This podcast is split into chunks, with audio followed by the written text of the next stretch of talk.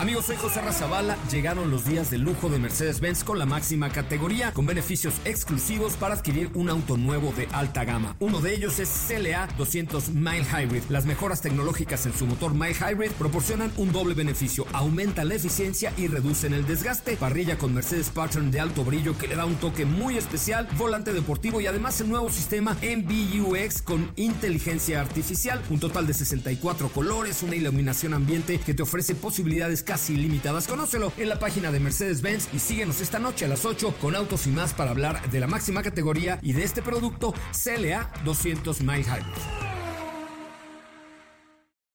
Este podcast lo escuchas en exclusiva por Himalaya. Si aún no lo haces, descarga la app para que no te pierdas ningún capítulo. Himalaya.com MBS 102.5 y el Dr. Zagal han dispuesto una generosa y elegante mesa para celebrar este banquete. Pasen y sean bienvenidos a degustar los manjares de este menú, especialmente seleccionado para los paladares más exigentes. Esperamos que esta experiencia cultural les deje un buen sabor de boca.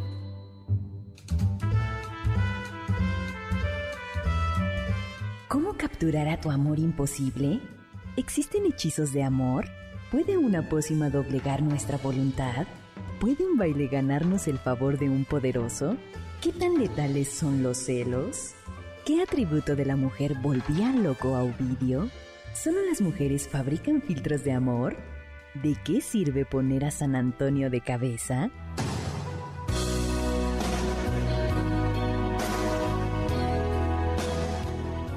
Hablaremos de Helena de Troya, los celos de Deyanira, las drogas de Circe, Apuleyo, la danza de los siete velos, Toloache, el gran papiro mágico de París y más sobre filtros y hechizos de amor.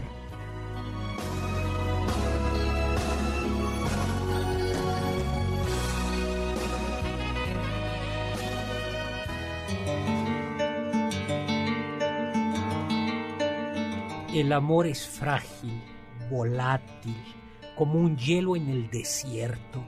Quizá por eso los seres humanos hemos inventado filtros y hechizos de amor, para conseguir aquello que el filósofo Sartre dijo que era imposible, tener la certeza de que el otro libremente nos podrá seguir amando siempre.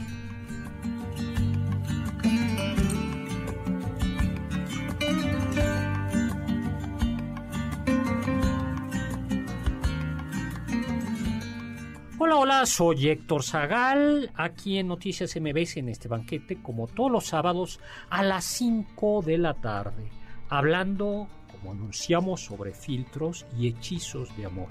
Y me acompaña, como ya es tradicional, la elegante y distinguida Carla Aguilar. Hola Carla, ¿cómo estás? Hola doctor, muy bien, muy buenas tardes. Entiendo que hiciste para este banquete una investigación y que fuiste al conocido mercado de Sonora de la Ciudad de México, Así es, eh, donde hay todo tipo de pócimas y hechizos. Yo sé que mis alumnos, bueno, yo a veces voy allá a comprar jabón del estudiante, que sirve, eh, a, a ver si lo ponemos, como saben, en mi canal de YouTube tengo un videito sobre eso. Exactamente, Eh, doctor. He ¿qué escuchado que lo revende. Eh, sí, sí, lo revendo. Porque si lo usas y te bañas con él, ya no tienes que estudiar para los exámenes. Ah, un poquito sí, pero en general. Si ya usas la loción y el jabón y tienes además el prisma mágico, ya no. Ah, pues y perfecto. fuiste entonces a hacer un estudio, ya nos contarás. Así es, doctor. Ya sí, no- ya les contaré todas las cosas que, que descubrí. Nos acompaña en representación de las personas que todavía creen en el amor, cuya ingenuidad es infinita y que les falta experiencia. Se cura. Héctor Tapia. Hola, Toy Tapia. Hola doctor, ¿cómo estás? Sí, yo estoy muy feliz porque por fin un tema del amor, eh, aunque creo que es la versión retorcida y, y un poco no tan hollywoodesca, pero, pero aún así hay que creer, doctor. O quién sabe. si quizás. perdemos eso, ¿qué nos queda? Y eh, vamos a preguntarle a nuestro metro, nuestro mayordomo, el que se encarga del servicio y de la bodega, porque el último, uno de los últimos programas se nos ocurrió de Me lo gané, me lo gané. Ese que acaba de hablar sin que yo le dé la palabra todavía. Perdone, doctor. Ese que acaba de hablar, sin que yo le dé palabra, Perdóneme otra vez, doctor. ese... El maestro Alberto Domínguez Horner, ¿cómo estás? Muy bien, doctor, muy bien. Desenamorado como siempre, ya sabe. ¿Usted cree en el amor? Pues... Pues para estar desenamorado hay que creer un poquito en el amor. Pero voy a decir que no. Bueno, ¿qué vamos a servirle hoy a nuestros comensales? Bebidas ¿Qué- qué es ca- por supuesto. No, Ah. vamos a hablar de filtros. Ah, sí. De este es cultural. A nuestro público, ¿qué le vamos a servir? ¿Qué, has pre- qué, qué hemos preparado? Pues les preparé eh, el elogio de Elena de Gorgias. Hombre, bien. Un poco sobre Apolo y Dafne. ¿A las brasas? Le hubiera gustado a Apolo, pero pues no se armó. Perdone, doctor. Señor Horner, por favor. Bueno, a ver, y, y- y de postre, bueno, a ver, de platillo fuerte ya hablamos de entradas. ¿Y de platillo fuerte? De platillo fuerte tenemos eh, la historia de Sherezada. O sea, está usted sacando el menú enfrente de mí, no lo estudió. Perdone, doctor. Es que acabamos de cambiar aquí. Bueno, No tuvo el jabón de estudiante, doctor. Ay, eh, bueno, se le pasa. a ver, el que manda en esta mesa soy yo y Carla Aguilar. Pero como, como él sí dijo que creía en el amor, estoy hoy de su lado, doctor. Bueno, ¿y de postre? Bueno, ¿y de bebida? De bebida, pues, vino rosado. Ay, Ah. pensé que otra cosa. Bueno. Tú sabes, a ver, ¿tú qué sabes?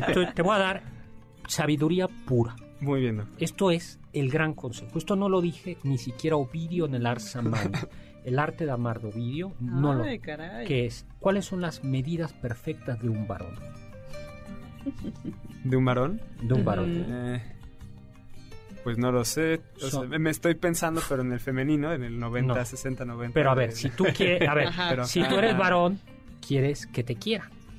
Independientemente de tus preferencias sexuales, quieres que te quiera. Entonces, tienes que hacer autoconocimiento y decir, ¿cómo ser yo el varón perfecto? Un poco de pectoral, también tener un poco. Medidas. Los glúteos. Ah, medidas, ¿no? So- ¿No?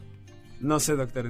Las matemáticas no han sido siempre. El promedio del mexicano es como 15 centímetros. De, más, A ver, maestro, de maestre Sala, Yo digo que verbo mata carita, doctor. son 85, 385. Es una 85, cadera doctor. muy- ¿De qué? 85 años, Ah. con tres infartos y 85 millones de dólares. No hay persona Que se resista. que se resista a un varón de 85 385. Eso es, aprende. En su, en, en su defecto, pues una tarjetita de color negra. Una tarjetita negra. Sí. Pues eh, es lo más. Porque como dicen, ¿por qué mendigar el amor si puedes comprarlo?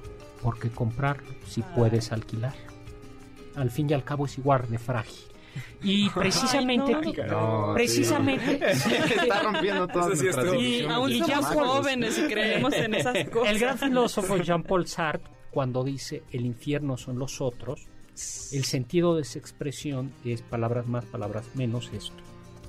Dice, a ver, cuando nosotros eh, queremos al otro, eh, lo, lo queremos eh, no, do- no como un objeto que en- está domesticado, sino Así lo es. queremos que nos devuelva libremente su amor, porque si no nos devolviera libremente el amor, que los hechizos y filtros son justo no que nos devuelva libremente el amor, sino manipularlo, con- no conquistarlo, Someter a la someterlo.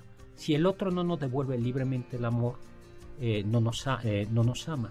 Pero si nos ama libremente, cada día que nos levantemos puede ser el último día que estemos con esa persona porque él o ella nos puede abandonar en cada momento. Por eso, el verdadero amor, mi querido Tapia, Alberto, Carla. Ay, es un sufrimiento constante saber que como te quiere libremente, libremente te puede dejar en cualquier momento. Algo así Y- decía el poeta mexicano, ¿no? Porque se vuelven cadenas lo que fueron cintas blancas. El amor acaba. Porque llega a ser rutina hasta la caricia más divina. el amor El acaba. ¿Y ese quién es? José José, el poeta Chepe, mexicano. chepe. Sí, Para los- pero, para los pero el problema es que si no se vuelve en rutina, también se puede acamar en cualquier instante. ¿Pero qué es el amor, doctor? Díganos usted que, que sabe de estas cosas de la Es vida. querer al otro, lo que querer para el otro lo que el otro le conviene, porque es bueno también para mí. Bueno, hay dos tipos de amor. El amor de benevolencia, que es querer el bien del otro, es decir, querer al otro lo que el otro le conviene, y el amor de filía y el amor de eros, o sea, el amor de amistad y el amor de Erótico. Erótico. erótico. El. ¿Cuál? El divertido. El divertido. El cool. ah. El O sea, cool. Bueno, Digo, bueno ¿no? que tus papás te están escuchando. Y el otro es, eh, es querer al otro porque es bueno y quererlo porque es bueno para mí, ¿no? Y como, como, como yo también quiero el bien del otro, yo me esfuerzo en ser bueno para que el otro sea digno de mi amor. Eso es, no estas Ah. cosas que ustedes saben. Pero también, por ejemplo, el amor se puede ver como una complementariedad, ¿no, doctor? Eh, nos juntamos y nos amamos justamente porque hay algo de mí que te falta y hay algo de ti que me falta. mí. Aunque y ahí me parece que el argumento de Aristóteles es muy, muy preciso, que dice, cuando quieres el otro, al otro, eh, dice, no es que los, atra- los contrarios se, contrae, se, ¿Se atraigan? se atraigan, sino que tú Mm. reconoces en el otro una cualidad que tú consideras buena y que reconoces, reconoces que no tienes en ti. Y precisamente por eso es complementaria. No es complementaria porque sea distinta de ti. Es complementaria porque la quieres para ti y no la tienes. Ah, ok. ok. Pero, pues vamos a hablar de justo en este afán de conseguir De lo contrario del, del- amor, de lo- no, de lo contrario, esta, este oxímoron, que es el intento de conseguir un amor para siempre, cuando el amor se va o se puede ir, ¿qué hacemos? Eh, hay un eh, Elena y Paris. eh, Gorgias, el sofista, de los sofistas dicen que eran tan hábiles en palabras, que había un sofista, un maestro sofista que prometía a sus discípulos, si tú estudias conmigo el curso, yo te haré capaz, yo te haré capaz de persuadir a cualquier persona sobre cualquier asunto. El discípulo estudia con el sofista y al final le dice, maestro, he terminado el curso y sabe qué, no le pagaré. No le pagaré porque lo voy a persuadir de que no me cobre. Y si no le co y si no lo y si lo convenzo de no cobrarme, pues no le pago. Y si no lo convenzo, Pues tampoco le pago porque no me enseñó bien. Exactamente. Pues Gorgias es un personaje de esta calaña, por así decirlo, es un sofista. Y en un ejercicio sofístico tiene el encomio o el elogio de Helena, donde intenta demostrar que Helena de Troya, eh, que es la causa eh, de la guerra de Troya, porque. Helena era la esposa de Menelao y provocó la guerra. Así eh, porque cuando- se fue con París. Exactamente, porque El se fue París. troyano. Y todos los argumentos que da Gorgias son, comencemos con el primer argumento, ¿no? Sí, sí, sí. A ver, Gorgias dice, si Elena fue raptada con violencia, entonces ella sufrió una injusticia. Por tanto, es inocente. Así es. Pero sí es víctima de, eh, si se enamoró perdidamente de París, entonces es víctima de la divinidad, porque Así Afrodita es. la enloqueció. Pero si, como dijo, ¿cómo dijiste tú el qué, Carita? Verbo verbo mata mata carita. carita. Sí, en efecto, Paris, eh, lo que, que- que también era carita, ¿no? Pero al menos si Paris utiliza el verbo, dice Gorgias, como Paris es el verdadero cul- culpable, porque la palabra es un arma que somete. Y si la belleza de Paris encantó su alma y se inclinó en él, entonces este amor que tú dices que es el divertido, ¿cuál? El cool, el que era. El carnal, el erótico. El de es porque cómo resistirse a los designios del dios Eros, ¿no? pues Claro, qué impresión. Y Orlando Bloom es Paris. Entonces, si era como. Si Paris era como Orlando Bloom. Ay, a mí pues, no me despierta ningún tipo de pasión. Pues, ¿Qué? En gusto se rompen. ¿o ¿Cómo va la frase? En gusto se rompen pues ya nos vamos a un corte antes de que entremos a más detalles para seguir hablando de guiones, de filtros y hechizos de amor. Por cierto, les comento que regresa Imperio al Castillo Chapultepec. Vamos a tener una temporada de invierno. El sábado 7, el sábado 14 y el sábado 21 de diciembre a las 8 de la noche en el Castillo Chapultepec. Y vamos a hacer algo.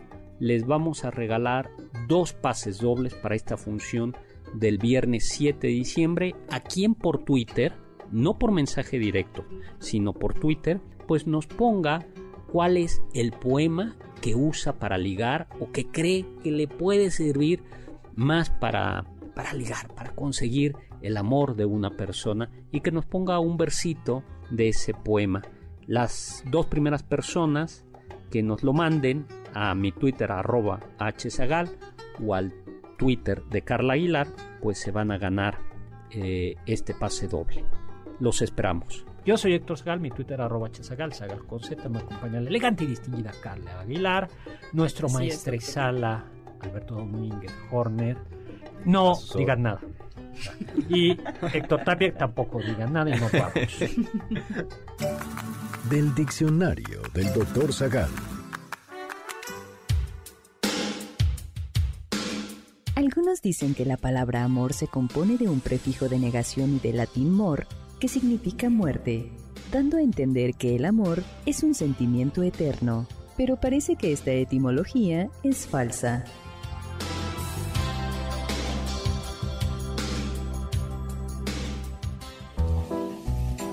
¿Están disfrutando el menú?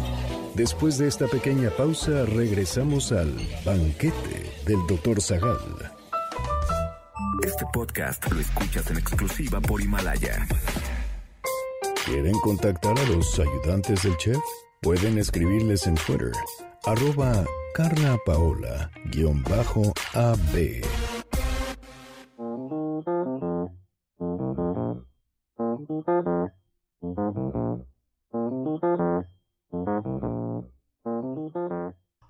estamos de regreso. Soy Héctor Zagala aquí en Noticias MBS, como todos los sábados a las 5 de la tarde, en este banquete que hemos titulado Filtros y Hechizos de Amor, donde Carla y yo somos los anfitriones y el maestresala, que bueno, nos ha, nos ha preparado. Ay, le, le gustó el vino, doctor. Hace- me acaba de decir. Ah, interrumpiendo al Alberto, doctor mientras ¿de dónde habla. conseguiste Alberto. esta uva? Yo estaba presentando. A ver, dinos, va a comenzar el segundo tiempo, que no es de fútbol, Ah, el segundo tiempo del banquete. ¿Qué nos vas a servir ahora? pues ya, ya que se tomaron todo el vino rosado, eh, tenemos algo un poco más fuerte, como unas piñas coladas. Creo, doctor. ver. ya es hora del mezcal. No, yo creí que ibas a decir es hora de hablar de algún de otro mito. Ah, podemos hablar. sí, venimos. Toloache. No, venimos- Altamente efectivo. Pero venimos todavía de Grecia. Grecia. Estábamos Ah. con Elena, algo, a ver, algo, a ver, Borgias. revisa bien. tu Podemos hablar de Apolo y Daphne. A mí es una historia que me, Ok, muy bien. Entonces, ¿tú- ¿tú te sabes eso? Yo me sé eso y justo Apolo es eh, este personaje que buscó todos los remedios, todos los hechizos para conseguir el amor de Daphne y jamás lo logró. Y entonces quiso. Pues la historia empieza con, con Eros. Eros tenía una, fe- una flecha de oro y una flecha de plomo y lanzó las dos al mismo tiempo, cayó la de oro en Apolo y la de plomo en Daphne. La de plomo es. la de plomo es eso. Y, y la de oro es siempre te voy a querer. Ah, Y en ay. aventurada Daphne, aunque no necesariamente porque se hartó de Apolo. Tanto que un día pidió ayuda a su padre, ya sabe cómo son las historias de los dioses, y mostrándole su dureza a Apolo, se convirtió, su piel se volvió corteza como de un tronco hasta convertirse en un árbol. Eh, Apolo cayó en la cuenta de que jamás podría amar a Daphne y lloró a, las, a los pies de ese mismo árbol y sus lágrimas hicieron que floreciera el árbol de Daphne. Ay, bueno, ya es la segunda vez que lloraba porque a Apolo también le mataron a Jacinto, su amante, y porque también jugaba ambidiestro y, y lo Ay, convirtieron los griegos me caen y, lo convirtieron en flor.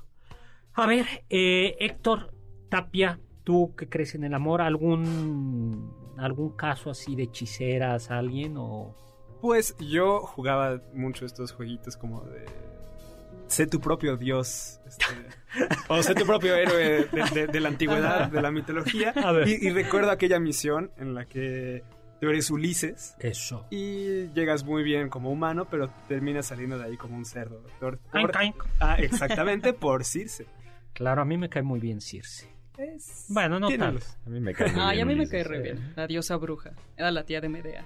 También era una gran Es que hechicera. familias- Hechicera de la isla Ea. Así Y es. que transformaba, llamaba a los, eh, a los hombres, a los Así es, varones. Los invitaba con un banquete muy y se convertían en todo tipo de animales, lobos, leones, cerdos. Cerdos. La metáfora, ¿qué quiere decir? A ver cuál es la enseñanza de eso. Que Los todos somos unos cerdos en el en amor, animales. doctor. Wow, esa enseñanza está mucho muy buena. No sé. Héctor, Héctor, es que era que la lujuria te convierte en animal. Iba por ahí.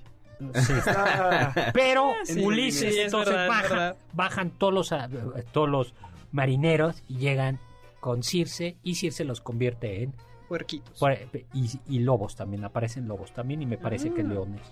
Pero y baja Ulises a reco- a, a, a- ¿cómo se dice? a rescatar a sus marineros, a sus amigos, a sus marineros y entonces cuando ya va a rescatarlo se aparece quién? A ver, Hermes. Hermes, ¿no? Así es el mensajero de los dioses y le dice, ten cuidado con Circe, es una bruja muy poderosa y le explica todo lo que hace con sus pociones mágicas que ha convertido a los hombres en animales y le dice, toma esta planta llamada Molly que le serviría para no caer en el encantamiento, como un antiveneno. Exactamente.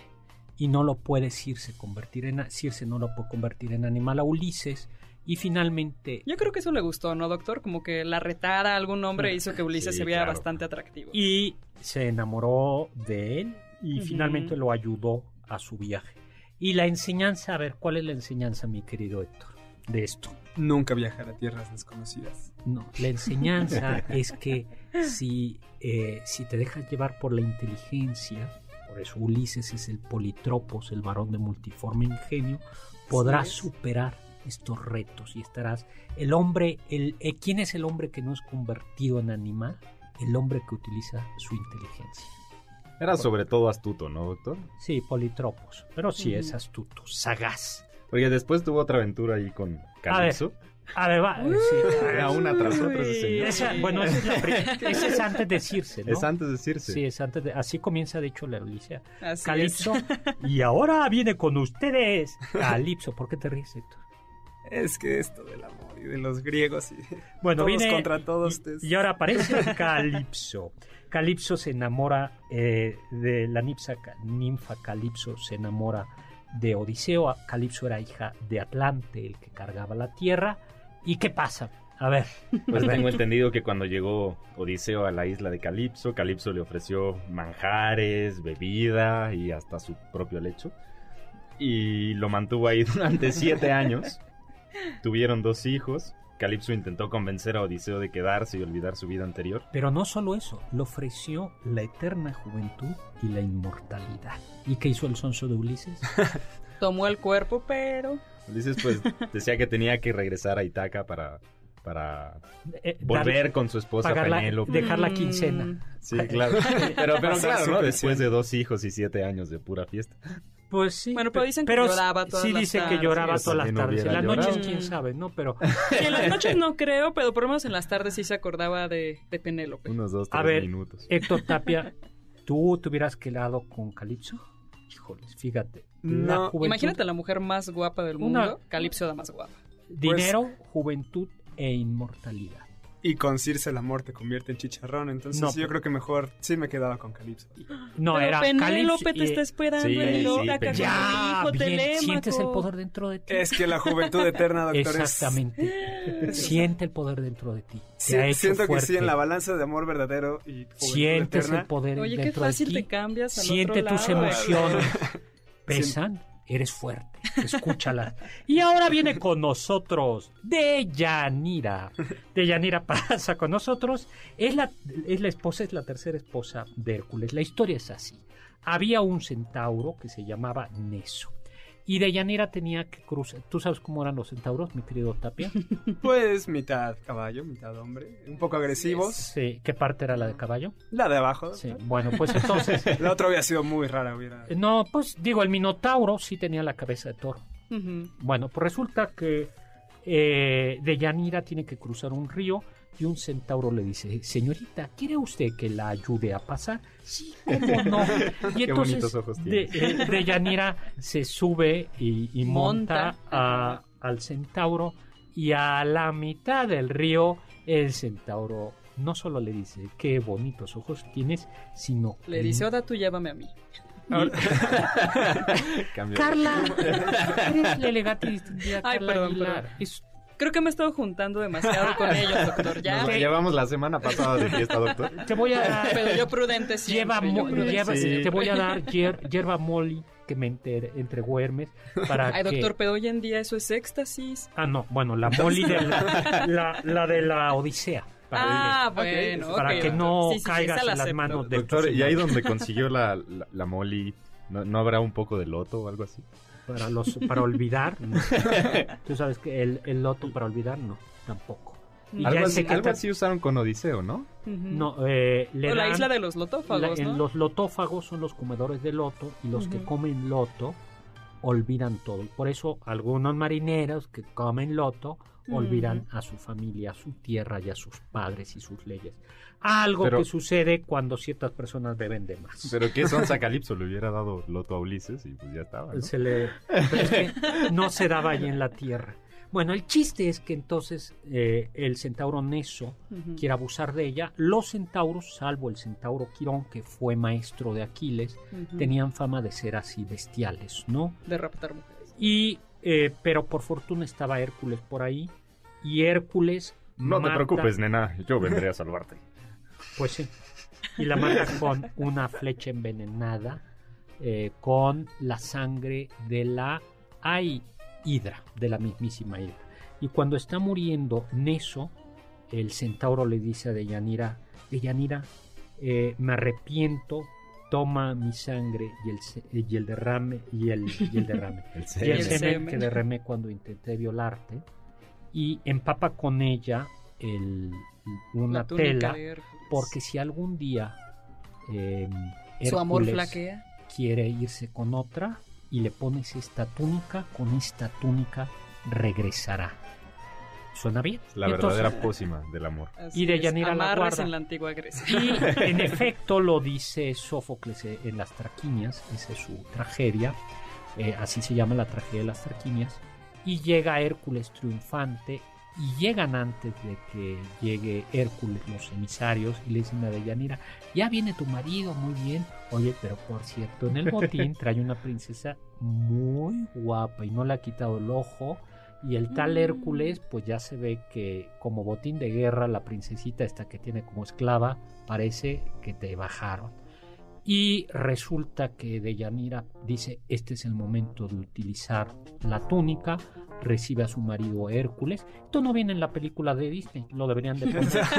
y eh, Héctor también Las- deberían de verle la cara. ya y entonces borradas. y entonces le pone, cubre a Deyanira, eh, perdón, Deyanira cubre a Hércules y Hércules, la- el maldito Con el centauro, Ujú. eh, le- no le Todo había fue una trampa, ¿no? Que la Para sangre ya estaba Hércules. envenenada, a su vez por la hidra, eh, por la sangre, y entonces comienza a, a retorcerse del dolor, un dolor tan infinito y tan cruel que después de maldecir a su esposa Deyanira, Hércules le pide a uno de sus hijos. Pero sí, sí, ya íbamos a tener una historia bonita de amor, No, un final ahí está. feliz. Ahí entra el Entonces, Los nunca acaban bien. Hércules pide que lo quemen vivo porque es la única manera de acabar con su dolor. Y ahí Ay, todas Dios. cantan las musas. Ay. Y ahí vienen, Ahí viene el eh, número eh, y ahí viene, sí, Sí, el número musical de Disney. Bien.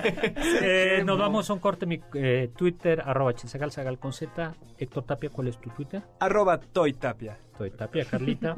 Arroba Carla Paola guion bajo AB. Maestre Sala, usted tiene... Arroba Horner Alberto. Muy bien, pues regresamos. Oigan, y además los queremos invitar a la FIL de Guadalajara, a la Feria Internacional del Libro Guadalajara, donde Pablo Alarcón y yo vamos a presentar nuestro nuevo libro, El Gabinete de Curiosidades del Dr. Zagal, publicado por Planeta, próximo viernes 6 de diciembre a las 8 de la noche, en el Salón José Luis Martínez, en la planta alta del Expo Guadalajara. Y a que no saben quién nos va a presentar. José Luis Guzmán Miyagi. O sea que ahí los esperamos próximos viernes 8 de la noche en la FIL de Guadalajara y luego habrá firma de libros. A ver si se animan a estar por ahí. Los sabios dicen. ¿Estaré enamorada o solo tendré hambre? Anónimo.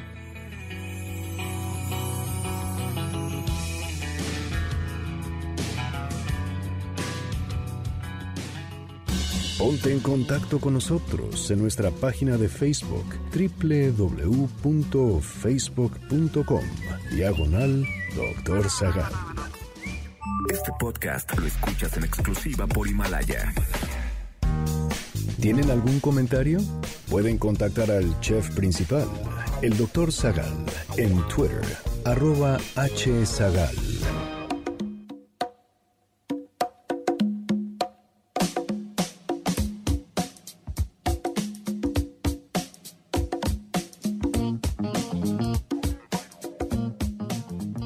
Hola, estamos de regreso. Soy Héctor Zagal en este fantástico banquete sobre eh, amarres y filtros de amor.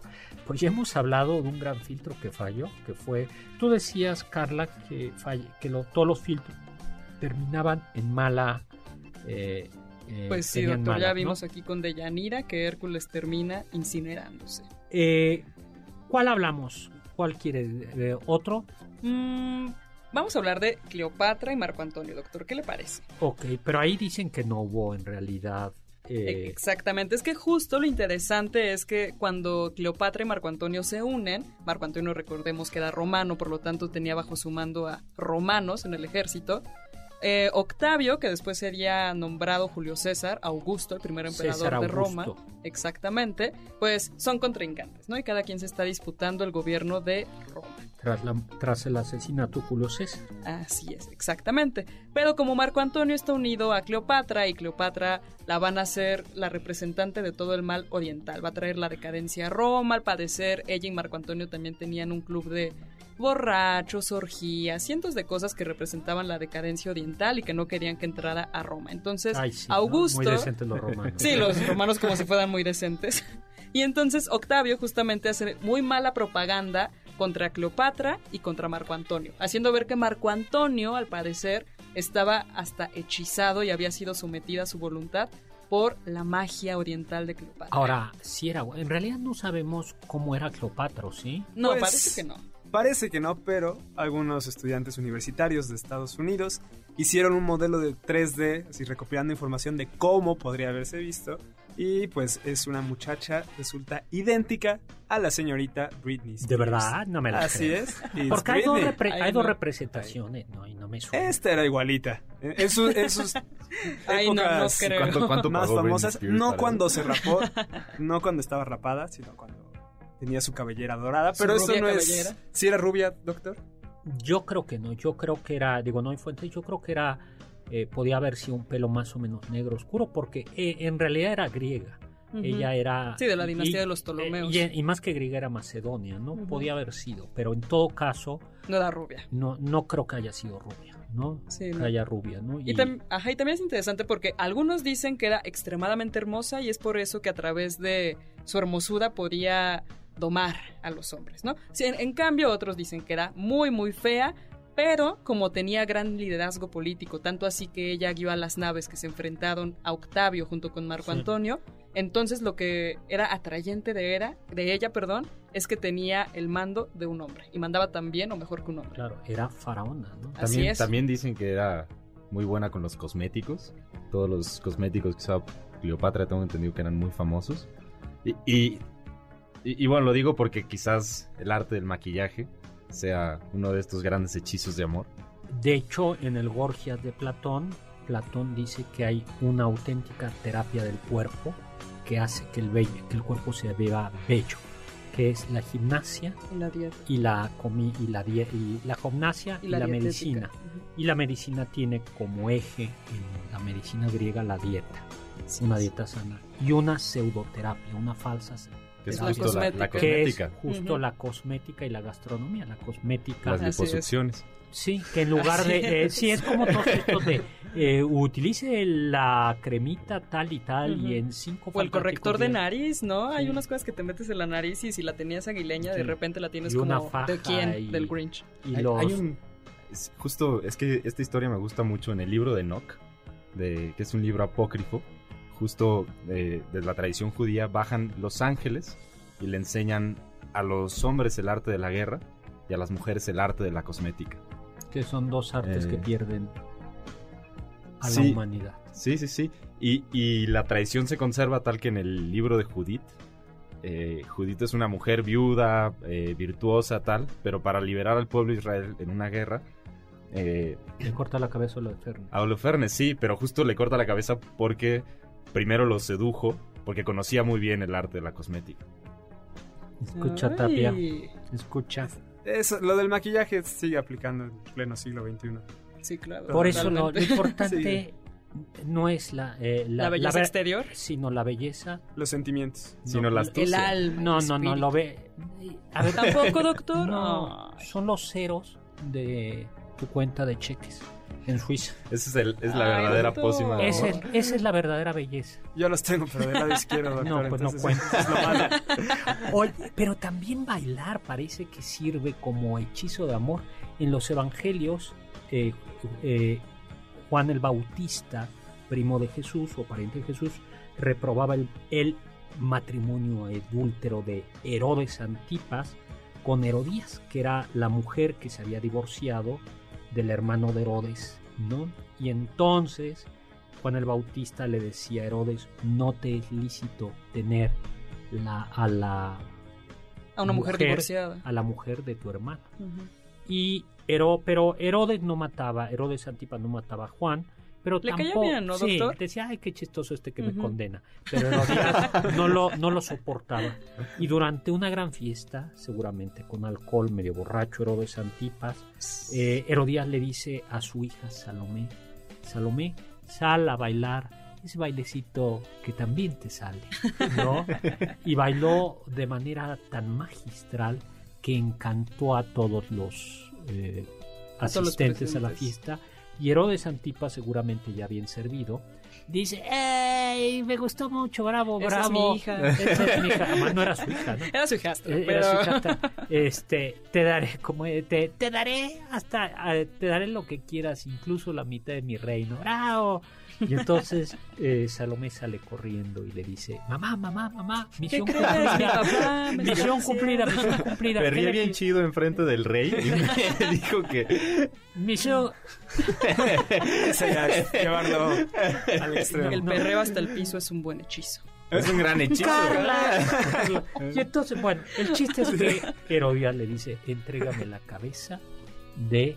eh, quien le- Herodías le dice a. Salomé, Pídele la cabeza de Juan, Juan el Bautista. Y entonces Herodes, para no contristar a los, ¿cómo se dice? A los asistentes, le dice a los guardias, tráete, bájate ahí y en la cárcel, en el calabozo número 2, crujía 4, está un Juan, pues, sírvelo aquí, cabeza, cabeza de Juan, y llevan en, le llevan a, a Herodías la cabeza de- en una bandeja de plata de Juan el Bautista.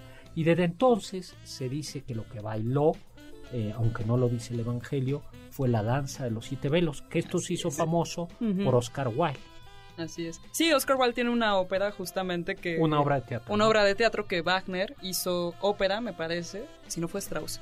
Disculpe, creo que fue Strauss. Fue Strauss. Fue Strauss Es- quien la hizo ópera de Salomé.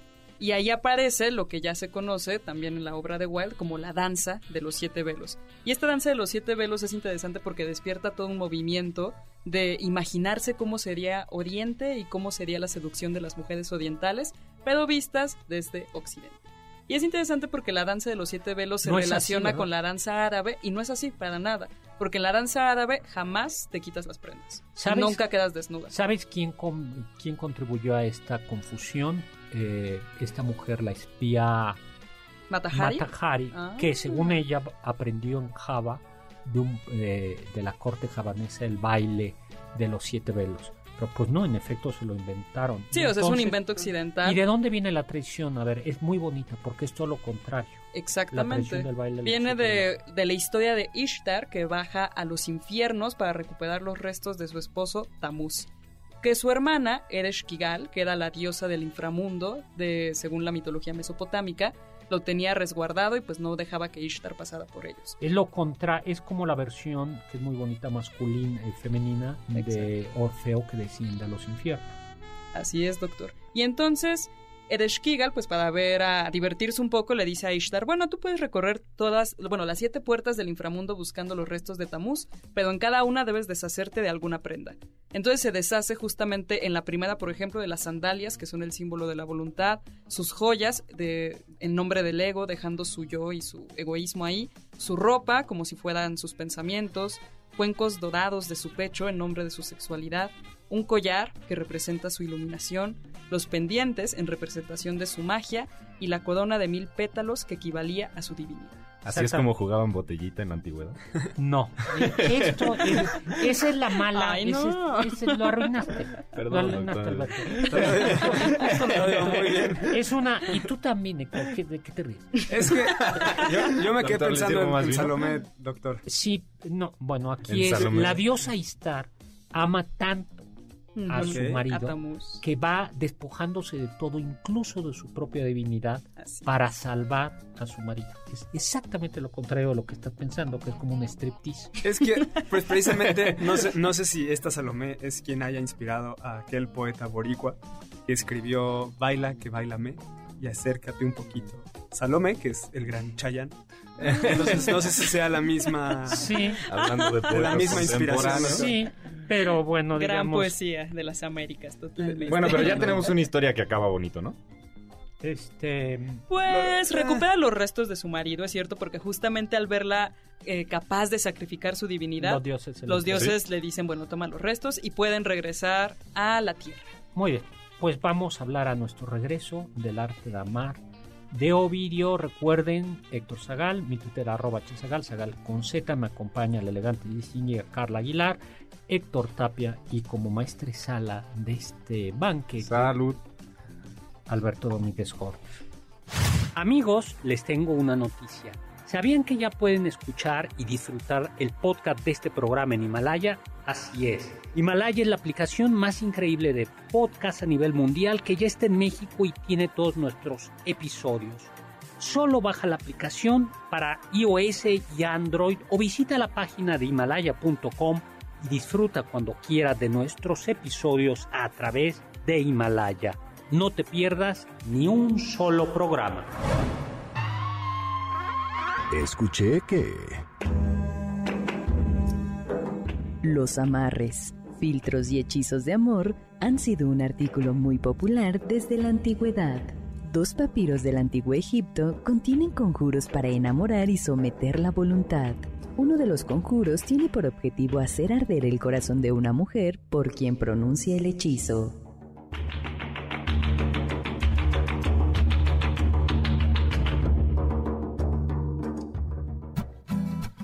¿Faltaste a alguno de nuestros banquetes? ¿Quieres volver a degustar algún platillo? Escucha el podcast en www.mbsnoticias.com. Este podcast lo escuchas en exclusiva por Himalaya. ¿Listos para el siguiente platillo? Quédense con nosotros, pues aún queda mucho por picar y la promesa de postre. Hay quien dice que... Existen fiestas de feromonas en las que se pone a prueba la creencia de que el amor entra por la nariz. En estas fiestas, cada persona puede abrir una bolsa con la camiseta usada de otra persona y olerla. Si les gusta, pueden tener una cita con ella. Estas fiestas se han llevado a cabo en Nueva York, Los Ángeles y en Reino Unido.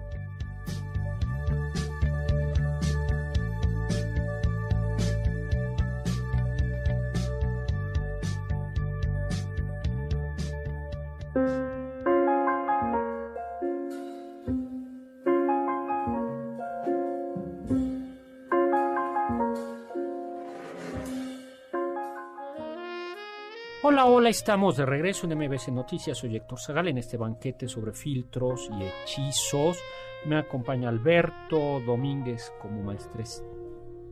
Ya no sé ni qué es. Copero, mayordomo. Borracho a domicilio. A ver. Perdón. Bueno. Estamos ya en los quesos, el postre y el oporto. ¿Qué nos vas a servir?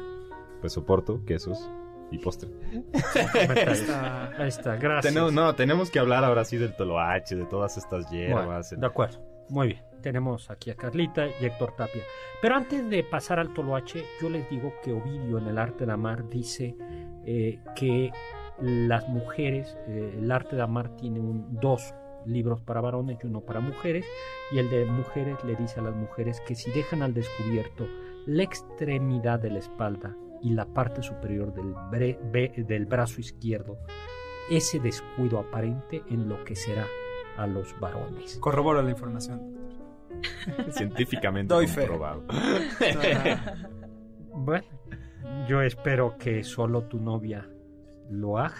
Yo espero que no escuche este programa, doctor. Entonces, Y también dice que así como las sirenas, que eran monstruos marinos que detenían a las naves con su voz encantadora, también el canto de las muchachas puede ser enormemente seductor. Yo también doy fe. Tú también das fe? También doy fe. Y luego tenemos, por supuesto, pero hay un caso, porque siempre pensamos en los varones, en la... En, la En que los varones son las víctimas de los filtros de amor, de encantamientos. Por ejemplo, Cleopatra, pues sí, es una Sí. bruja, ¿no? Una hechicera. Y Ana Bolena un- parece que también la acusaron de haber sido Sí, bruja por, la cabeza. ajá, por convencer a Enrique VIII de que se divorciara de Catalina de Aragón. Pero Apuleyo, un escritor romano del siglo II después de Cristo, el autor de El asno de oro, también conocido como las metamorfosis, fue acusado de haber usado hechicería para casarse con una viuda que al parecer llevaba 12 años sin tener ninguna pareja, pero lo interesante es que tenía mucho, mucho dinero. Bueno, pero tenía entonces la receta secreta, la receta secreta, la Así receta es. secreta.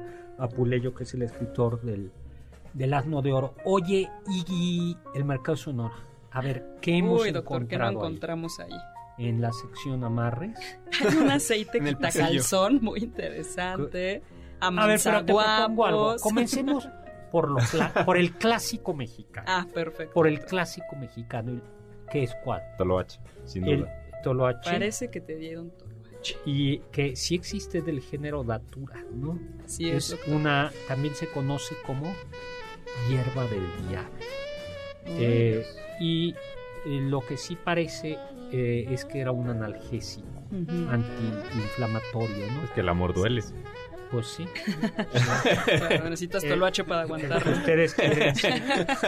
Eh, y se cree que provocado en té te hace medio tonto, ¿no? Ajá. Y, y- y sí, tú sabías eso, que sí pro- parece que sí posee propiedades narcóticas y, so- y psicoactivas Así es. y que al menos provoca taquicardia, desorientación, alucinaciones visuales. y auditivas.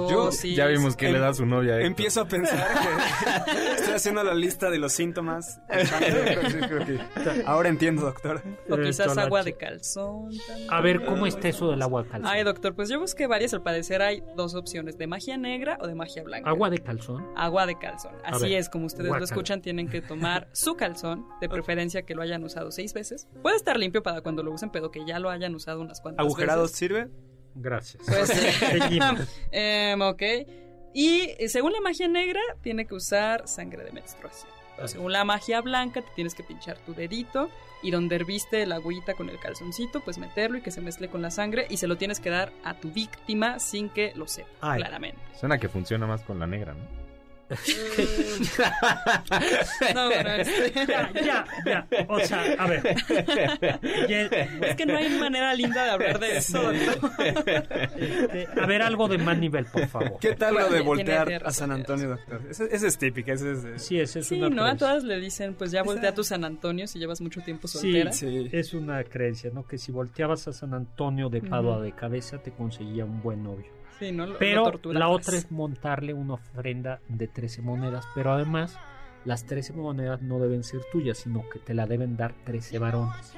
Yo alguna vez fui Si a- ya conoces 13 varones, pues no necesitas. No, te voy a decir por qué, porque entonces fui a Estaba una vez en la iglesia de San Antonio Padua, ahí en Pensilvania. Está sentada. De repente, en efecto, llega una señorita a pedirme una monedita y ya lo vi que le fueron poniendo las 13 monedas a San Oh. Antonio. Qué bonito, ¿no? Qué bonito. ¿Algún otro filtro, Carla, así como, o algunos de ustedes? que- Pues, pues algo más elegante, doctor, Sí. también tal vez podría ser eh, la palabra como un afrodisíaco que puede ir encantando a las personas como Sherezada hizo, según cuentan, en las mil y una noches.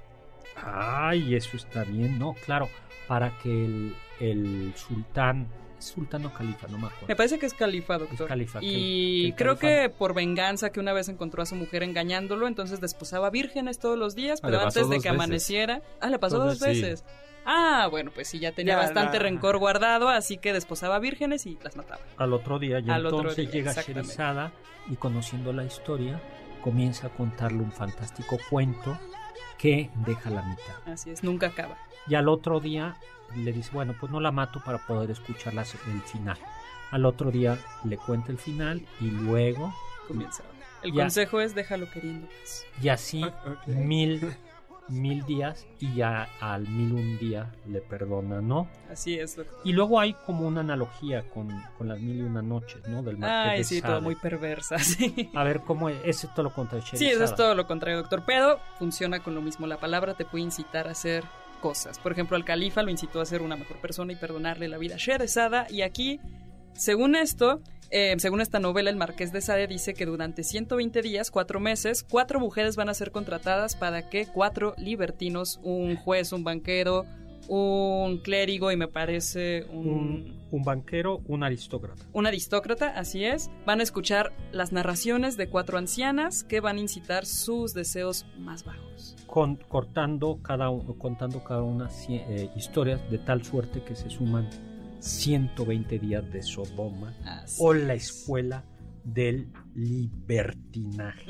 Oye, y filtritos de amor, hay un, tú diste Carla con un libro, ¿no? Que se llama algo así como filtros de amor para hacerse amar. ¿no? Así es, Yo doctor. no sé dónde sacar. Para ver, es interesante porque es de 1975, o sea, pensemos que ya se supone que no estaba el pensamiento mágico presente después de la ilustración. Y... No, bueno, todavía Bueno. hay periódicos en donde salen amarres. Es que Sí, están de no, moda, o sea- ¿Están de moda su- los amarros? y creo que jamás Sí. van a dejar de estar de moda. A ver. eh, Pues va. según esto, A ver, cada, cada quien, ¿tú tienes algún amarre? A ver, Carla. yo tengo uno, doctor, pero no, no es amarre como tal, pero me parece interesante. Son enseñanzas de un cierto doctor Kolsner. ¿Es de ese libro? Ajá, así es. Él es el autor al parecer. Y tiene uno muy interesante que dice para restablecer la virginidad perdida. No. Así es, doctor. Lo digo rápidamente. Tómese una onza de tierra de Venecia, un poco de leche de hoja de espárrago, un cuarto de onza de cristal mineral puesto en infusión con zumo de limón, la clara de un huevo fresco y un poco de harina de cebada. Hacer con estos ingredientes una pastilla en forma cónica, introducirse en las partes sexuales de la muchacha desflorada claramente y después de habérsela lavado con leche tibia de cabra, untarlo con cold cream, crema genérica. Esto se tiene Seguro que hacer sirve, cuatro o cinco veces durante, con 24 horas de intervalo, una entre una y otra. Ay, bueno. Pues eh, muy bien. no Yo- sé si alguien yo- la quiere utilizar. Yo tengo otra, doctor, A que ver. es para impedir que, que los hombres, los hombres perversos, se vayan con otras mujeres. Y e- esta es un poco más optimista. Por decirlo así, es nada más tomar en estío a una luciérnaga, aplastarla con la mano, frotarla en la nuca del hombre y eso sí, siempre haciéndolo con una gran fe. Es lo más Es- importante. Claro, Sí, sí, Es la fe, clave. sin fe. Por eso, Por más eso la gente, sí, por eso la gente le falla, porque no le tiene Sí, por incrédulos. Ustedes si han hecho esto y no les ha funcionado, es porque Es por falta fe. de fe. fe. Así Eh, así a ver, esta, para saber si un marido es infiel a su mujer. A ver, estas jóvenes, para que no se los vayan a aplicar a ustedes. verle su Facebook. Colo... Coloque, lo que hay que tener es un perfil falso. Ah, doctor. ok, ok. Buenos consejos en el antes. Pues sí, de, de- de Instagram, de todo. Y para eso se inventó Snapchat, ¿no? Para no que Sí, no se quite la... exactamente. sí, que no guarda. Coloque una llave de oro o plata que se haya portado por nueve días sobre el- esa, coloque esa llave sobre el pecho del varón mientras duerme. Entonces pregunte en voz alta al oído, dime, esposo mío, ¿cómo se llama la mujer que me ha robado el corazón? ¿Sí? Y él Que diga responderá. el de su hermano. Madre mía. Pero eso hay que No, no, no, qué traición. Eh, Por eso, ustedes nunca dejen que les cuelguen algo. Ok. ¿De acuerdo? Ni el medio corazón, Ni nada. el ya. No, no la se vaya. letra. A ver, Alberto, ¿conoces tú alguna recetita? Pues hay una interesante. Dice, para atraer la simpatía de todas las mujeres. Ay, a ver esa. Dice, colgarse una bolsita de seda verde que esté en contacto con la piel del pecho izquierdo, llena de corazón de una paloma. Hay que sacarle el corazón a la Pero paloma. eso va contra. Eso es. Pobre Bueno, pero- palomas. Pero, pues así como antes le sacaban el corazón a los hombres. Y, Ahora Y se leían las vísceras pues, de aves. Pues ahora le sacamos el corazón a la paloma. Bueno, yo te voy a aventar. eso es cruel. Pero los bueno. ojos de un gato. O sea, Al cabo que a nadie le No, gustan nada los más la gatos. paloma también. No, no, a mí sí No, me no, gustan no, los no. gatos, perdón. o sea, Ay, a a mí ver, también. entonces ya, ya matas. Bueno, a ver, sigue. Una paloma, un gato. Eh, hay que ponerlos a secar. ¿No hay receta vegetariana? No, ¿verdad? No, doctor, esas cosas no sirven. Si no hay sacrificio de sangre, no va a haber amor. Bueno, a ver, sí. hay que ponerlos a secar, hacerlos polvo y sobre eh, guardarlos en la bolsita de seda. Y sobre todo es que este amuleto debe prepararse en un viernes de primavera o en el solsticio de verano. Híjole, no. Que Pues, di- dicen que el solsticio de verano también es uno de estos buenos hechizos. buenos ¿no? hechizos, ¿no? Eh, pues bueno, después de todo esto ya no, ya, ya no nos queda, eh, no nos quedan mucho. A ver, yo, pues ¿cuál se me antoja? Eh, otro no, no. Este es para apagar los ardores. Este me lo pasó, eh, el libro que pasó Carlos para los- Sabiduría popular, Eh, doctor. Populi. Para apagar los ardores amorosos en la mujer. Ah. Redúzcase a polvo el miembro genital de un toro y admini- administres el peso de un escudo de estos polvos en un caldo compuesto de ternera, verdolaga y lechuga a la mujer demasiado aficionada a los placeres de Venus. Pero eso es para hacerle la maldad a un amigo tuyo, ¿no? Entonces, les- ¿yo para qué quiero pagarle los, entonces les va de nuevo, ¿no? Entonces, reducir a polvo el miembro genital del toro, ¿sí? Luego esto, ¿sí? Eh, en un caldo compuesto con ternera verdolaga y lechuga. Y se lo da a la mujer que ya no quiera, que ya es demasiado aficionada. Pues ya nos, a los placeres de Venus, pues ya nos tenemos que ir a, al final. La recomendación del chef. A ver, ¿qué vamos a hacer de recomendación? Pues Las Mil y Una Noches es justo el libro de donde aparece Sherezada, esta mujer de la que ya habíamos hablado. Sí. A mí me parece muy interesante porque justo en, en esta historia es eh, la mujer, las mujeres, todas las mujeres son las que engañan a sus maridos, al contrario de Zeus que y en la, y en la- Y la realidad. Ajá, y la realidad, la lección es todos los hombres son iguales a las mujeres. Pues No, sí, es un cuento muy bonito. Eh, digo, es una colección de cuentos. Mi consejo es no pretendan leerlo de golpe, sino léanlo como se les antoje, al azar, por orden consecutivo. Si uno les aburre, sáltanse el otro. Los cuentos de la mil una noches de origen persa y luego más tarde eh, en Palma con la tradición árabe. Nos tenemos que ir. Muchísimas gracias. Eh, a ti, Héctor Tapia, muchísimas, tu, muchísimas gracias, Carla Aguilar, muchísimas gracias al mayordomo. Placer, doctor. Eh, gracias, Alberto Domínguez. usted otra vez. Yo no bebo. Ah, sí, Eh, y muchas gracias a en producción a Juan Carlos Castillo, Carla Aguilar, eh, Michael Amador en controles y lo dejo con el siguiente programa, Balones al aire con Eduardo Chabot y Alfredo Saga, pero sobre todo lo dejo con ese consejo de Immanuel Kant, sapere aude, atrévete a saber, mi Twitter arroba hzagal, zagal con z. Confiamos que este banquete ha sido un deleite gourmet y cultural. Gracias por escucharnos y los esperamos el próximo sábado con una deliciosa receta que seguro será de su agrado. MBS 102.5. Estamos contigo. Este podcast lo escuchas en exclusiva por Himalaya. Si aún no lo haces, descarga la app para que no te pierdas ningún capítulo. Himalaya.com